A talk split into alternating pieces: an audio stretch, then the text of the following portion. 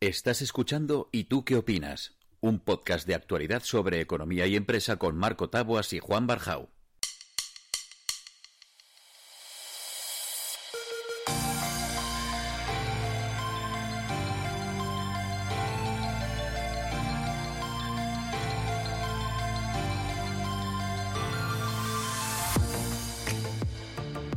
Durante la pandemia se han disparado las compras online y todos hemos cambiado los hábitos de compra. De hecho, hemos pasado a consumir mucho más de lo que consumíamos antes. Primero por imposición, porque no se podía salir a la calle, y segundo porque a lo mejor pues ya hemos descubierto que tampoco era tan complicado comprar online.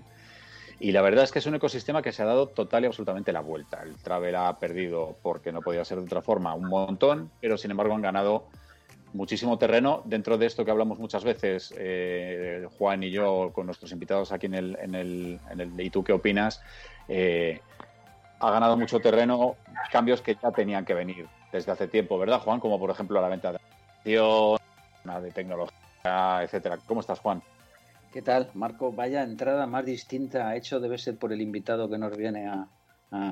ponerse serio un día, porque, porque del otro lado tenemos a Óscar Alonso de T2O, que es una de las empresas líderes, punteras en, todo lo que es publicidad, programática, eh, etcétera. Vamos, todo lo que tenga que ver con, salir por internet a enseñar el cartón, lo tiene, lo tiene controlado Óscar. ¿Cómo estás, Óscar?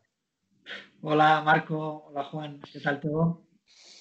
Bueno, de momento, de momento todo bien. Vamos a ver si, continuamos llegar hasta el final. No lo tuerzas, Juan. Coño, que empezado muy serio, ahí súper bien, con una entradilla de tele y todo. Me caché en la leche, hombre. Oye, Oscar, mira, para nosotros es un, es un placer tenerte aquí porque eres una persona eh, con un mensaje claro, eh, directo, sin, sin ambajes y sin subterfugios y siempre cuenta las cosas con mucha claridad. Y mira, si te parece, y ya sabes que aquí puedes hablar y opinar de lo que consideres.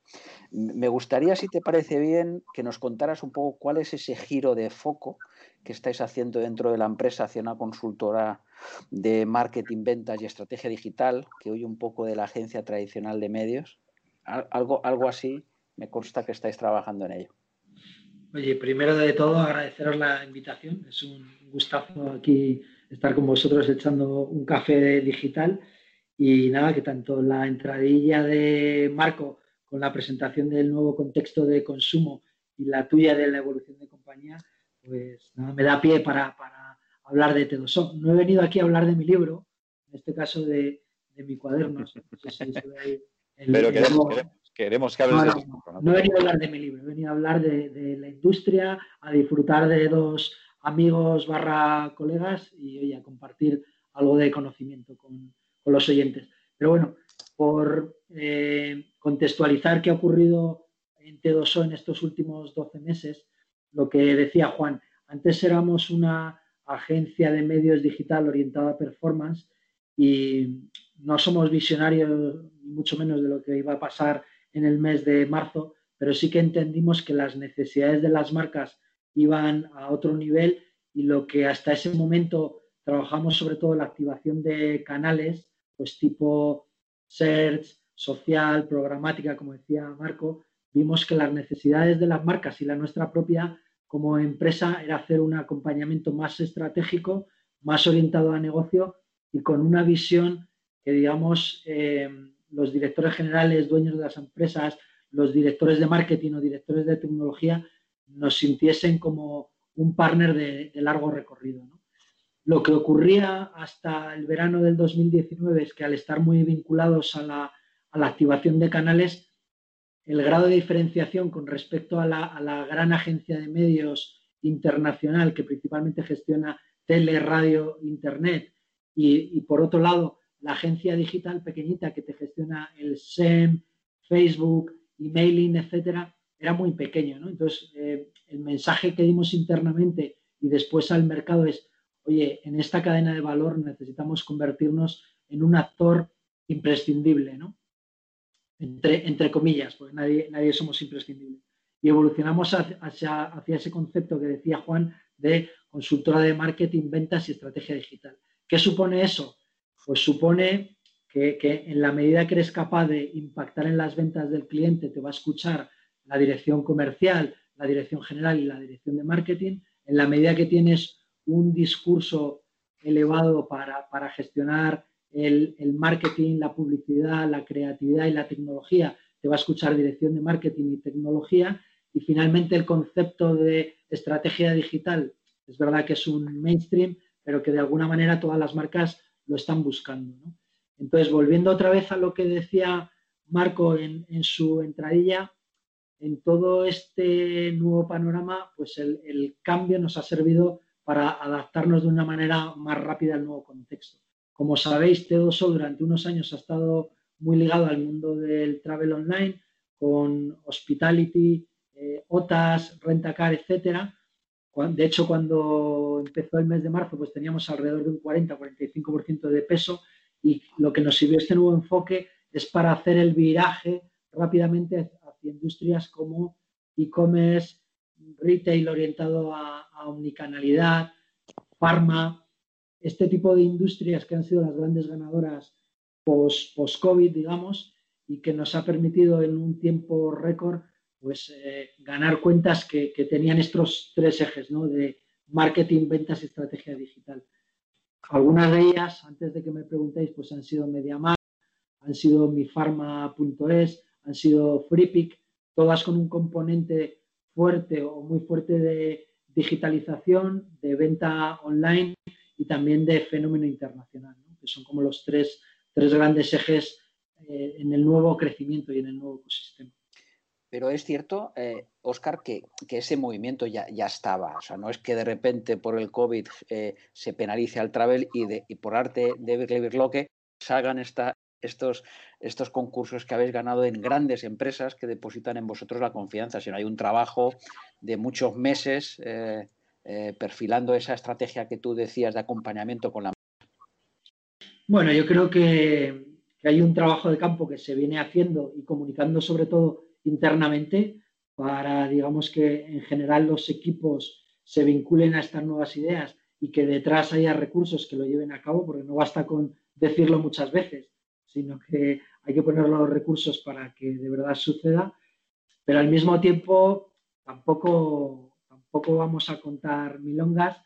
Eh, ha habido un poco de suerte porque te hace tener más tiempo disponible para otros objetivos coincide que ha habido una serie de concursos que se han convocado y de que, oye, no somos ni los más guapos ni los más listos, pero sí que solemos caer bien, somos muy honestos y a, las empresas que les hemos contado esta historia les ha encajado y les hemos convencido, pero yo creo que ha sido una suma de factores entre los cuales, dicho sea de paso, también está la suerte, ¿no? Como dice, si llega la suerte que me pille trabajando, pero un componente suerte también ha habido. Oscar, y una pregunta para, la gente que nos escucha. Eh, ¿Ha habido realmente un, más allá del evidente que, que, lo comentaba en la entrada, pero ¿ha, habido realmente un cambio de comportamiento? ¿Ese cambio de comportamiento es una aceleración de una tendencia que ya venía? Eh, ¿Somos tan distintos de marzo a hoy? A ver, yo creo que, el gran cambio es el, el chip eh, que, nos hace cambiar por un lado a las empresas y por otro lado al usuario. Pensando en las empresas, eh, parece que, lo digital, pues antes, pues eso, era, era Google, Facebook, el Big Data, la realidad virtual, y eran algunos casos de, bueno, si yo ya hago, yo ya, yo ya hago generación de ventas a través de digital, o yo ya tengo mi estrategia de Big Data, ¿no? Y en general, las grandes compañías que hacían B2C estaban ahí metidos y con un porcentaje de su tarta importante, lo que supone en, cuanto a los, a los tomadores de decisión, a los presidentes, a los CEOs, a los directores generales, es que de repente dice, hostia, esto es un acelerador que o estamos a saco o nos caemos con todo el equipo, ¿no? Pues yo qué sé, en el, mundo del hospitality, eh, esto ya era una tendencia de hace muchos años y la cuota de mercado del canal directo digital pues llegaba a suponer hasta el 25%, pero ahora lo que piden es quiero que la cuota sea del 40. Entonces, como este ejemplo, la mayoría en, otros sitios, os pongo el ejemplo de, mifarma.es, que es, una, eh, es un negocio digital que nace, de una farmacia física en un pueblo de Albacete. Esta gente iba a vender este año 35 millones de euros y digamos que el COVID ha sido un acelerador y va a acabar vendiendo 50 millones. Le acelera también la internacionalización.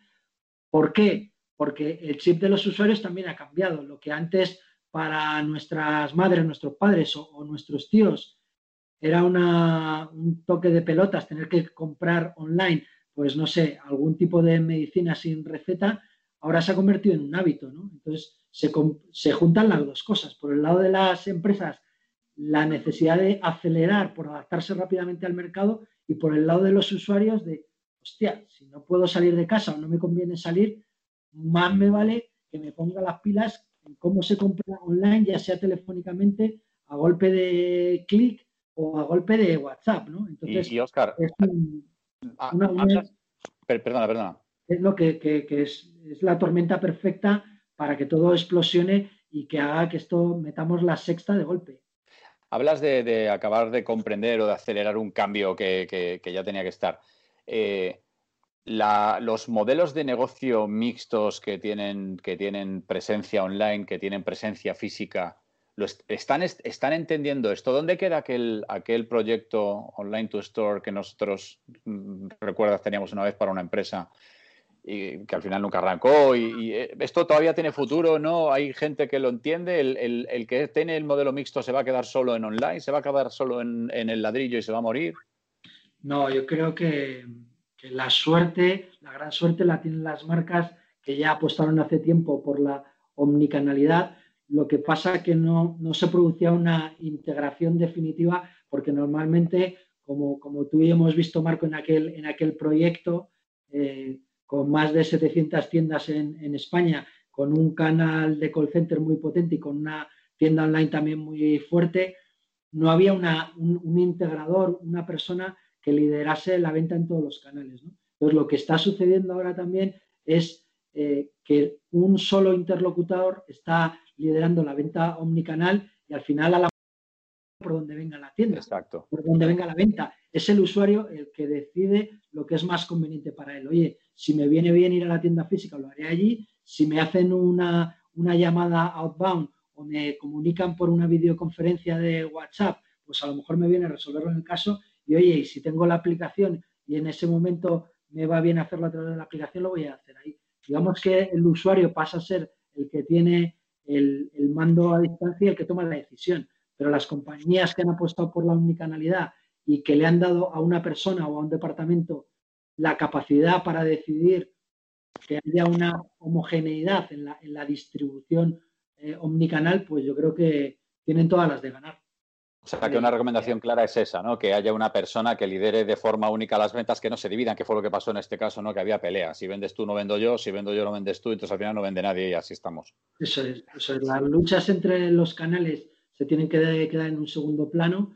Probablemente el, responsable o la responsable del canal directo va a asumir más protagonismo, porque si tienes, controlas el canal directo de la web y del call center, te va a ser más fácil integrar la tienda física y meterla dentro de un modelo de atribución, digamos, que sea, no sé, eh, esto de data driven, ¿no?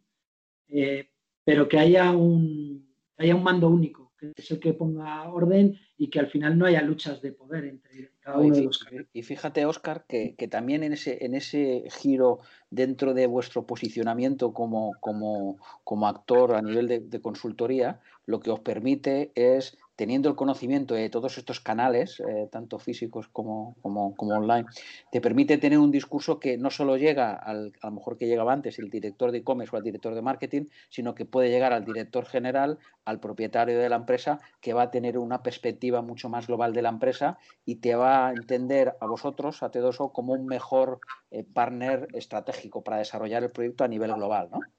Sí, tal cual, tal cual. Al final lo que nos ocurría antes en, en T2O, llevábamos a figuras eh, pues que eran muy relevantes en la compañía, pero normalmente era el director de marketing digital. Y luego lo que comentaba antes, Marco, cuando llegábamos al director de marketing había pelusía de, coño, este sabe mucho de digital y tal, ¿cómo va, cómo va a llegar? ¿no? Entonces, el hecho ahora de ser capaces de influir en toda la cadena de valor del cliente, lo que intentamos es elevar el discurso y que no sea un solo comunicador, no solo sea el director de marketing, sino que, oye, esto va a impactar en ventas, va a impactar en tecnología orientada a ventas, que, que el tipo de tecnología se sienta protagonista y en la medida que la cuota de mercado que eres capaz de rascar dentro del cliente es relevante, pues también te va a escuchar eh, dirección general y, presidencia, llegado el caso. ¿no? Como decía antes, el problema que teníamos en el pasado era cuando se nos vinculaba al concepto SEO-SEM muy de performance que, joder, eres muy táctico y entre comillas lo puede hacer cualquiera, ¿no? Eh, cuando te conviertes en un partner más estratégico con capacidad para mover eh, la aguja del reloj del cliente y para generarle más ventas en el canal directo, influir en su estrategia, yo creo que te haces escuchar por, la gente importante dentro de las compañías. ¿no? Y, mira, ahí, eh, precisamente en, uno de los temas que has tocado antes al, principio, que es el de la tecnología, que tengo problemas con él, es el de la tecnología. Yo creo que sois una de las empresas eh, digitales que más ha apostado por esa tecnología y la ha implementado en todas las soluciones que, estáis. De hecho, es uno de los departamentos, corrígeme si me equivoco, con mayor peso dentro de la organización. Sí, a ver, eh, yo creo que, la tecnología, a veces caemos en, caemos en la tentación de, hablar muy de tecnología y poco de negocio. Y vosotros dos, Juan y Marco, que habéis trabajado con nosotros, lo que uno de nuestros ejes de, diferenciador, de diferenciación es make it simple, ¿no? Vale, la tecnología es importante para automatizar procesos, para escalar, para llevar la empresa a otro nivel, pero que sea algo sencillo. No queremos ser una empresa de tecnología que ayuda a negocios, sino que la tecnología es una herramienta para potenciar el negocio. Y hay que pensar en, automatizar, hay que pensar en que la labor que pueden hacer las personas, no sé, haciendo informes de atribución o dashboards, que lo hagan las máquinas y dedicar más tiempo a pensar en estrategia, en ejecución y, en, negocio.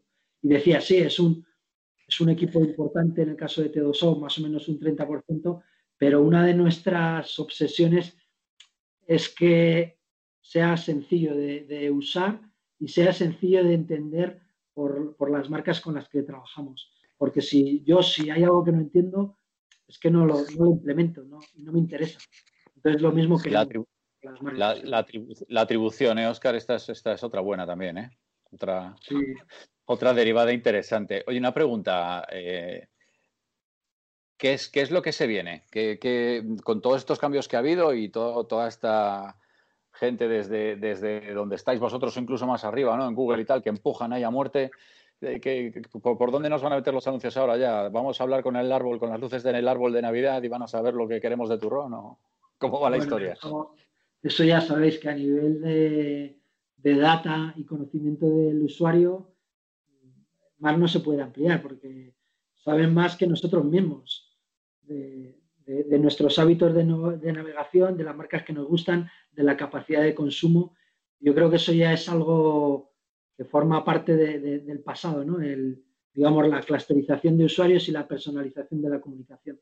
Yo creo que como grandes eh, trends que, vienen y que ya están ocurriendo, uno de ellos es muy cercano a lo que a lo que estáis haciendo vosotros dentro de este programa, que está pegando muy fuerte y que va a ser una bomba, por eso os animo a seguir ahí practicando, que es el mundo de los podcasts. Bueno, es que nos están copiando a nosotros, esto lo sabrás, ¿no? Por supuesto, vosotros sois, fuisteis first mover y, detrás están viniendo pues otros, otros predicadores que intentan copiar el modelo y adueñarse de él. Pero las marcas. aprovecho para poner una cuña. Estamos buscando patrocinador, entonces, eh, cuando, eh, para la próxima. Bien, bien, pues, es cuestión de, hablarlo. Yo ya sabes lo que supone a los. A los que nos va a cortar antes Tenemos, tenemos, que, tenemos que aspirar a juntar lo mejor del modelo tradicional de publicidad con lo mejor de los podcasts. Entonces sería. Y ahora espacio patrocinado por. y luego, pues eso, poner abajo, como, como antes en el, el fútbol, cuando se podía lo veías en Telemadrid que aparecía un faldón abajo. Exacto, el rincón de Tedoso. Bien, bien, pues hablamos, hablamos. perdona, perdona mi impertinencia, Oscar, que estabas. Eh, no, no, todo bien, todo bien. Oye, hay, confianza para eso y para, y para otras cosas. Mira, hablando de las grandes tendencias. Entonces decía que una de ellas por supuesto, es la personalización. Otras son los podcasts como nuevo canal de comunicación. Otra es eh, el fenómeno del vídeo online, que está claro que compañías como YouTube, Vimeo, SmartClip y tal son grandes generadores de contenido audiovisual y tienen plataformas de distribución, pero ahora son las marcas las que empiezan a encontrar en esas plataformas sitios donde distribuir contenidos y sitios donde hacer call to action que después se transforman en, ventas más que en reconocimiento de marca. ¿no? Hay, hay un Una pregunta, perdóname, al, cabo de lo que dices del vídeo, ¿dónde queda Twitch en todo esto? Porque a mí me, tiene despistado. Twitter dices. No, Twitch, como, como vídeo, como canal de vídeo. Ah, no sé, no sé decirte. No sé decirte. Porque, porque parecía que lo iba a petar con el streaming de videojuegos y tal, ¿no? Y quizá también un poco el tema de los eSports fue, ha sido un poco burbuja o está siendo un poco burbuja o... Ahí sí, te, si, si vamos al, al, rollo este del programa de, de la tarde en Telecinco, paso palabra.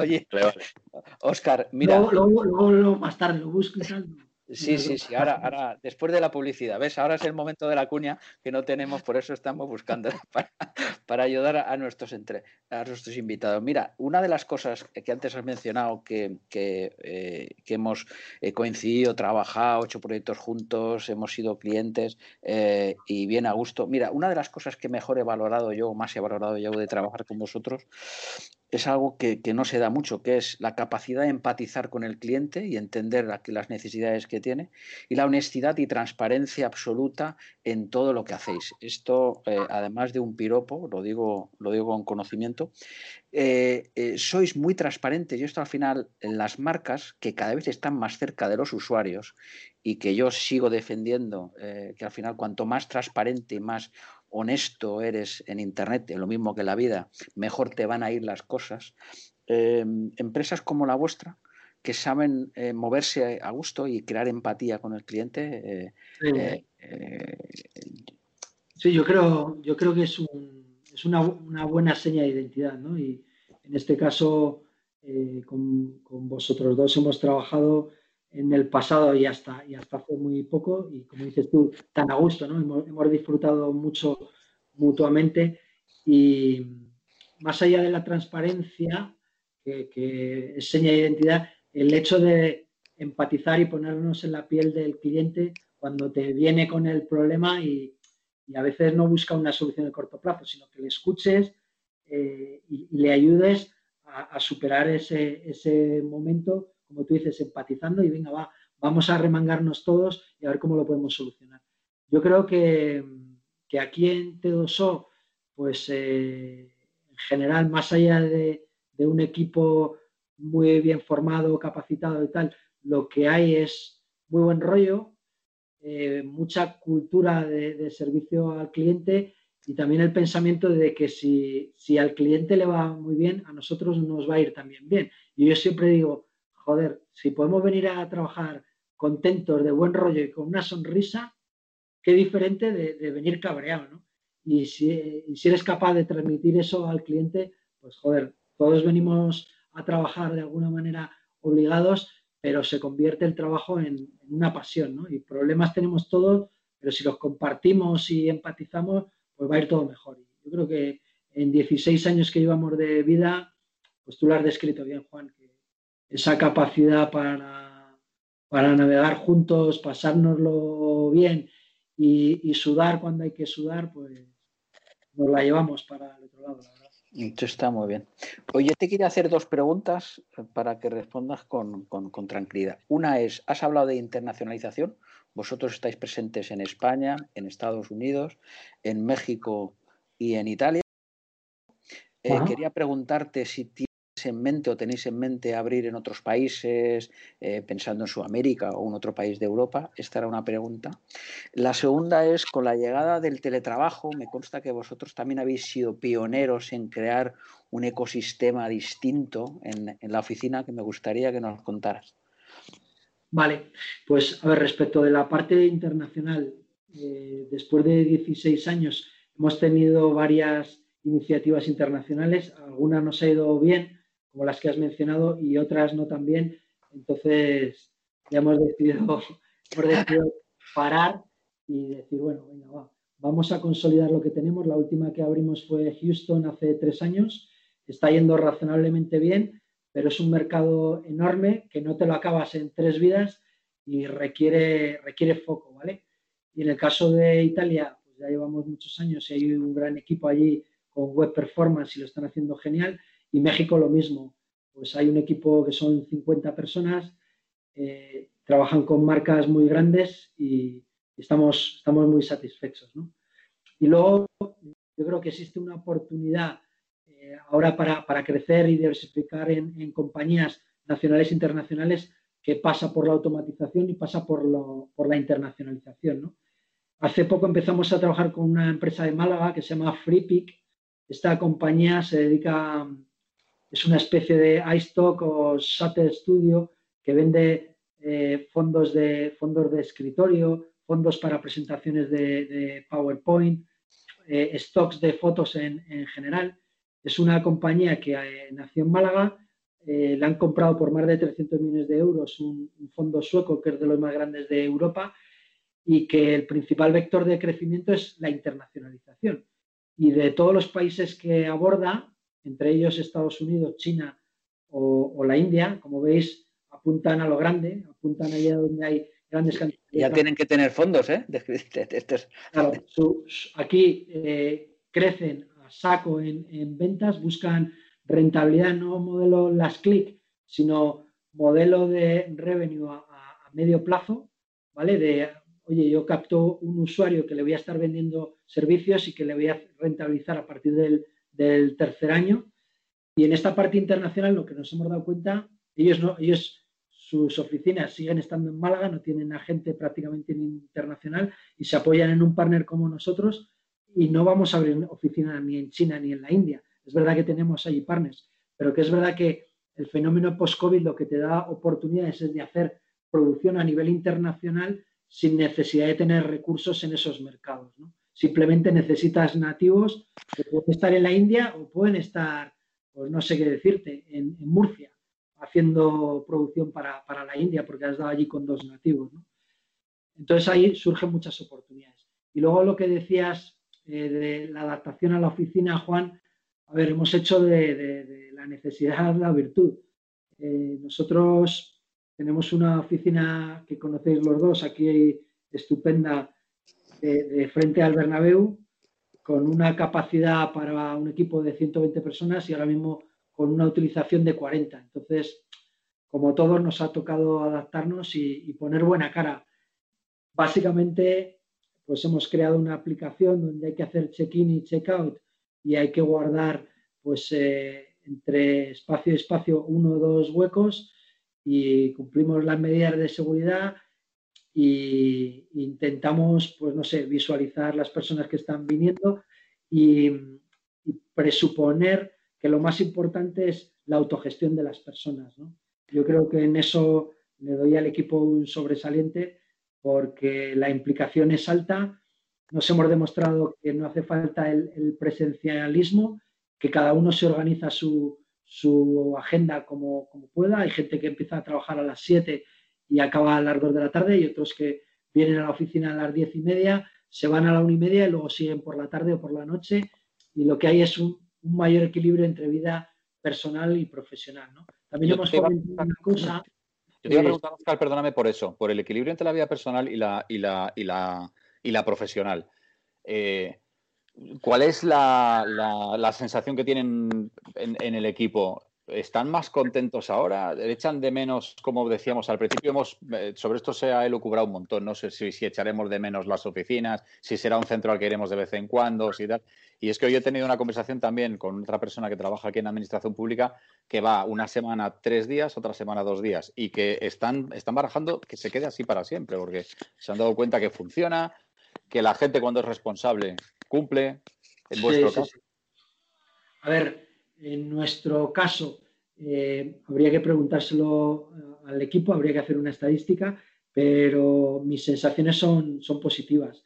No os voy a engañar que al principio hubo resistencia a la vuelta a la oficina, porque en una ciudad como Madrid, en el mes de septiembre, que éramos, como dijo este de Castilla-La Mancha, una bomba no me acuerdo, una, bomba vírica. Una bomba, era, una, bomba vírica y ahora parece, ahora somos el oasis, ¿no? Pero en ese momento planteará el equipo de, oye chicos, ha llegado la hora de volver a la oficina, no somos una empresa de, de freelancers, somos una, somos una consultora y estamos todos contratados y pagando seguridad social. Y yo decía, corremos el riesgo de que muchos clientes piensen que están trabajando con autónomos o con freelancers. Dice, si estoy trabajando en una empresa de freelancers, pues puedo tener lo mismo. Ya me lo busco yo. En Perú, a coste de Perú, no a coste de la hora de España. ¿no? Entonces decidimos volver en un régimen de bastante libertad y bastante autogestión. Hemos puesto los dos días y yo creo que aunque hubo resistencia, al final eh, ahora el grado de satisfacción es, alto. La peña nos organizamos a nivel personal, donde antes a lo mejor necesitabas una persona para que te recogiese a los niños y pasase un rato con ellos por la tarde porque ibas a llegar a las 8, pues ahora te organizas para ir a recogerlos tú, hacer los deberes y a lo mejor te pones a las seis y media. Digamos que un formato mucho más abierto eh, y más de, oye, gestiónate tú, tú, no me cuentes, gestiónate tú tu tiempo y yo creo que es hacia donde vamos. La parte negativa para las empresas es que eh, tenemos un pasivo que es, es el metro cuadrado en el centro de Madrid, que, cuesta un pastizal y que hay que amortizarlo. ¿Cómo lo amortizas? Pues a lo mejor lo que antes tenías eh, espacio para 110 personas, a lo mejor te juntas tres o cuatro empresas y lo que antes era para 100, ahora usas 250.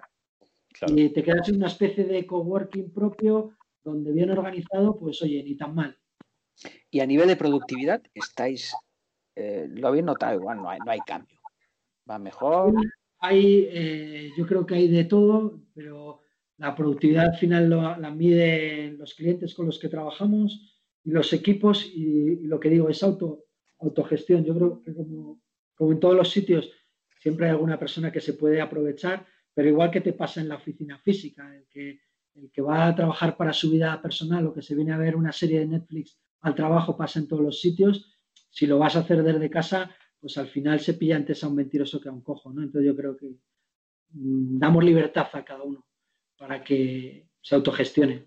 Y una cosa importante que, yo creo que, están haciendo también muchas empresas, yo que, yo que soy de pueblo, de un, pueblo de Segovia que se llama Barboya y que está al lado de Sepúlveda, son mis dos, mis dos pueblos, vengo ahí de criar vacas, cabras y ovejas, pues siempre hablamos de la España vaciada, ¿no? yo digo, joder, ahora hay una oportunidad para la España vaciada de la hostia. yo si fuera alcalde de mi pueblo, le daba a todos Dios eh, internet gratis, fibra gratis. Venir aquí, vais a tener la fibra gratis para teletrabajar. Vais a vivir aquí como Dios. Tenéis el campo para salir a, quitaros el estrés cuando queráis. os regalamos hasta un perro. Entonces lo que hemos hecho aquí es, oye chicos, el que durante los meses de pandemia uno se ha ido a, a Málaga, otro a Huelva, otro tal, porque era segunda residencia. Al final en Madrid, lo sabéis, mm, casi nadie somos de Madrid, somos todos de provincia, ¿no? Eh, entonces lo que hemos dicho es, tú te quieres quedar a vivir en Málaga, en Almería, en Granada, quédate, no hay problema. Ahora, ahora bien, a la empresa le, vendría bien un ajuste a nivel económico y yo no te voy a pedir que vengas de un día para otro, ¿no? Entonces, es un acuerdo que hemos llegado voluntario con varias personas que tienen la comodidad de poder trabajar desde su segunda residencia, tienen el mismo vínculo contractual que otros, pierden un poquito de precio de, Madrid, pero al, final en el balance salen ganando, porque es, oye, me voy a vivir a Granada a precio de Granada con el sueldo prácticamente que tenía en Madrid. Entonces yo creo que esas son iniciativas que cada vez se están haciendo más en las compañías y que ayudan a fidelizar. Que al final eso, eso queremos, ¿no? que estén contentos los clientes, pero que estemos también contentos los equipos y que digan, joder, estoy en una empresa chula que me cuida y quiero quedarme aquí muchos años. Fíjate, fíjate, Marco, que, que Oscar no venía a hablar de su libro y nos ha vendido el pueblo, la empresa, el cambio de consultoría, nos ha vendido todo. Pero yo cada vez que le veía la puerta para salir, tú le volvías a meter en el libro, pero si es que estamos locos. Bueno, vamos a ver. vamos a ir acabando. Yo estaba pensando ahora una cosa. Tú le has tirado la, de, la del la del patrocinio, y yo estoy pensando, tú sabes que cuando nosotros empezamos el Aeropodcast, Diego y yo, hace 12, 14 años, nos patrocinaba Mirehuela, que era este señor también. ¿Qué te parece? O sea, que, que, no, que no estamos tan lejos. Y también me sirve para decirte, el tema del podcasting, que parece que surge ahora, yo creo que es que surgió, bajó y ha vuelto a surgir porque ahora hemos vuelto un poco al tema de consumir este tipo de contenido, ¿no? Pero, pero ya estuvo ahí. Eh, yo creo que, vosotros, eh, Marco y Juan, sois eh, pioneers, ¿no? Dentro de la industria digital. Sois los que abrís camino y luego está, estamos los que vamos copiando. Entonces, cuando ya llega la segunda ola, pues tú decís, sí, ya esto ya he pasado. Y nosotros nos apoderamos de ella y decimos los de la publicidad, venga, y ahora a meter aquí contenidos y a meter publicidad y tal, que esto las marcas se lo tragan todo y tal. Entonces, sí, estamos en Tú por cada 100.000 euros que nos consigas de publicidad en los, en los podcasts te puedes quedar hasta 1.000. O sea que esto, lo, esto nos sentamos y lo hablamos. Pero escucha, siéntate libre para patrocinar o para traer clientes que patrocinen. Siéntete libre para lo que quiera. Esto lo, de, lo del patrocinio, hay que buscar una, una cuña que sea ahí pegadiza Mira, Oscar, cuando, cuando escuches el podcast te darás cuenta de que con que nos patrocine alguien que nos regale dos micrófonos y una conexión estable, ya estará todo, ya estará todo. eso, está, eso está hecho. Eso lo movemos ya para, la próxima semana. bueno, chicos, oye, muchísimas gracias, Oscar, muchísimas gracias, un placer. Un gusto, como siempre. Eh, me encanta no solo hablar contigo, que, que, hablamos con frecuencia, pero, pero verte la cara, que hacía ya un tiempo Igualmente. Que no te la veía, como no se viaja. Y hablar en serio, hablar en serio, un ratito también ha estado bien. Que nos lo hemos pasado, nos lo hemos pasado bien dentro de la seriedad y la muy bien. Pues nada, chicos. Un gustazo, Muchísimas gracias, nos vemos. Gracias, Oscar. Chao, chao, chao.